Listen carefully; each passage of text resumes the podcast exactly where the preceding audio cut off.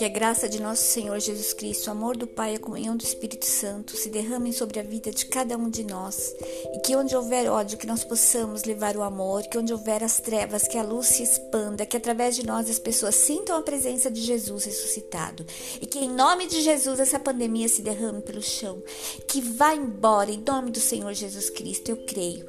E eu peço que Deus abençoe a cada um de nós. Em nome do Pai, do Filho e do Espírito Santo. Amém. Glórias a ti, Senhor. Toda honra, poder e glória, agora e para sempre. Amém.